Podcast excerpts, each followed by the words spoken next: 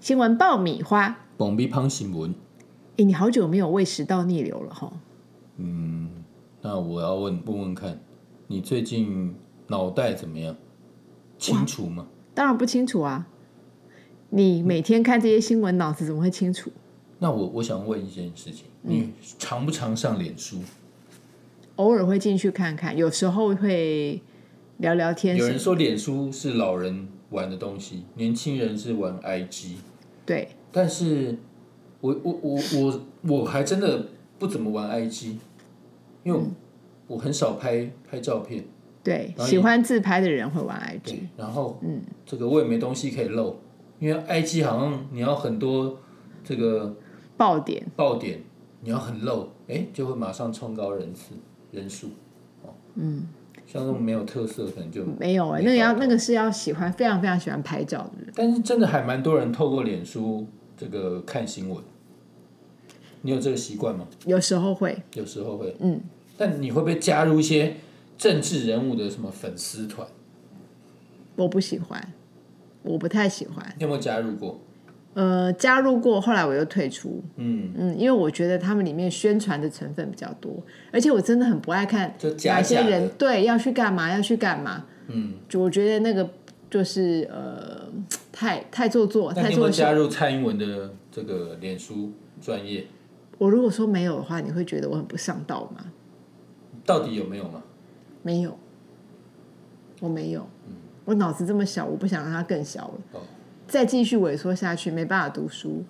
其实，哎，这个好巧不巧，我有加入，但我平常真的不太爱玩脸书，但我大概就会加入几个重点政治人物的脸书，因为就可以知道他们的动态。嗯啊，我知道了，我以前有加入过，但是后来如果你不常常进去点阅的话，嗯，它就不会自己跳出来了。没有，还啊我我不知道那个机制了。有有但有，是嗯他他如果你经常不看不看不看不看，然后你这个人的动态，他就不会提醒你，他只会脸书就会去统计你看的那些网站，嗯结果我都剩下吃喝玩乐的。所以像那种政治人物的什么行程这些，他就不会再通知我。所以其实我曾经加入过，但是不见了。对，但是我为什么会提蔡英文的脸书？嗯，就最近哦，就是他这几天他有 PO 一个东西，他很担心自己脸书的这个触及率啊变低，所以他就哎告诉大家这个怎么样让他他的脸书的触及率变高，但是这个他发这篇文章的时间点，我觉得怪怪的，他选在那个泰鲁格事件头七刚过的时候发这篇文章。结果呢？你觉得竟然他没有去关心台铁，没有去关心那些家属，然后担忧自己的脸书触及率低，你说在他们头期的时候，他在担心刚过的自己时的候嗯脸书触及率变低，对，他的焦点好奇怪、哦。很怪。那他是因为他发言失当，他担心触及率变低，还是什么原因呢？也我不不知道，这个这个只有问他，就像是这个你没看过他的论文，你很想看他的论文一样，就就你要期待他拿论文给你看，否则你看不到。但总之不管怎么样，就是我觉得这个时间点怪怪的，非哎常怪，就果不其然，嗯，还真的有人提出一些质疑。哪些质疑？但比是如说但是我要我先说这个但是，嗯，但是问题哦，这个这个很荒谬的事情啊，哎、你在主流媒体也看不到。你看电视，你有看过有人报这个新闻吗？当然不会啊，都报喜不报忧，怎么会讲太这个？诡异了。对，哦，像赵少康，他就他就觉得、啊，这个现在台湾呢、啊经历什么缺水、缺电嘛，然后还有空屋嘛，对，然后还有你知道吗？前阵子大家可能又忘了，F 五一不是才出事吗？不是才叫叫那个蔡英文，你不要每次都说呃我我听到我听到，你听到要改啊。但是他只关心触及率，对，然后又所以缺水缺而且电，此时此刻，哎，泰鲁格事件又还没有搞定哎，泰鲁格事件现在就是然后天灾人祸这样，这个不断发生，不断在台湾发生，好像什么衰事都被台湾遇到，就问题还没有解决，然后该负责人还不下还不下台哦，嗯。苏贞昌还做的很开心啊，对，完全看不到政府有改革决心。然后赵少康他就批批说，蔡英文他只关注脸书触及持续降低，难怪被人家讥讽叫做什么网红文青治国，全部都靠网军。哎、他还有文青两个字冠给他、哎，嗯，如果真的文青看到，也是觉得很闷吧？台湾的媒体没有发现到，但是亚洲周刊他他看到了，他用注音啊写出“执政无能”这四个字来嘲讽蔡英文的政府，所以连亚洲周刊都注意到这个荒谬的事情，但台湾媒体好像瞎了一样。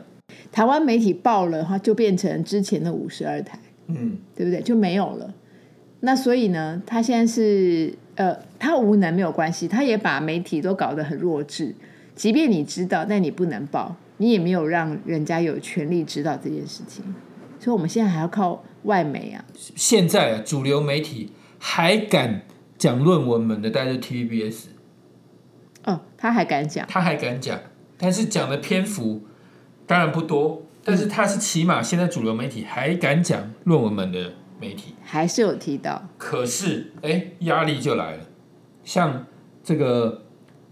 通常哦，我我我我说的未必准确了。对就你如果有在看 TVBS，我平常是不比较少看，但有在看 TVBS 的人呢、嗯，这个有一些这个他们的政论节目，像什么新闻大白话，嗯，哎，他们可能就会有时候会找彭文正上节目啊，嗯有时候会谈谈论文门啊，哎，但是主持人最近哦，他他就自己自曝一件事情，他不太，他再也不太敢讲这件事情了，为什么？因为他他被关切了。他而且怎么被关切？他是他在三月三十一号节目自己说，他因为害怕，所以当天不敢再叫彭文正上节目。那他为什么害怕？因为他接接到总统府高层的一个关切，因为总统府要他们呢自我节制，就是暗示你不能再讲论文门，否则把你的这个节目关掉，电视台关电视掉，台关掉，主持人拔掉，节目收掉，嗯，割舌头，什 么什么都干得出来。嗯，哎，对啊，就听话的，像那个公广集团花市，现在不是要进驻五十二台吗？对，听说下礼拜一就要开播了，嗯，就要在五十二台你开的乌播。龙院就可以看到了。我的妈呀！所以听话跟不听话的差别就在这里。那这样子，我问你一件事情，嗯就是说，呃，如果有一天，可能很不幸的，你必须要到了一个共产国家谋生的话，嗯，你这样还会很有压力吗？你会不适应吗？哦，所以他是为了两岸统一做准备。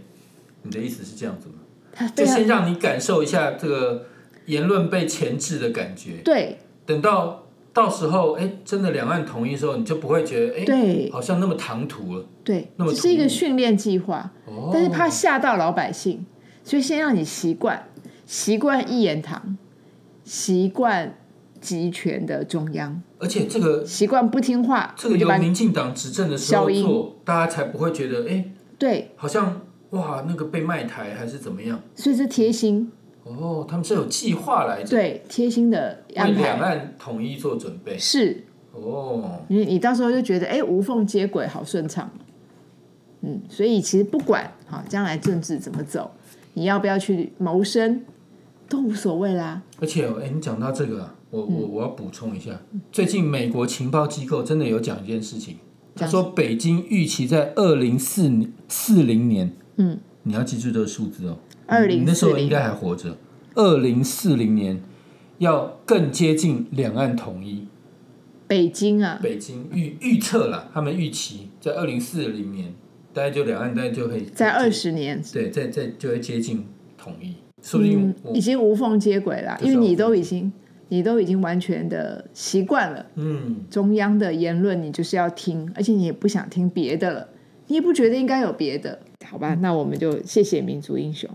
再见。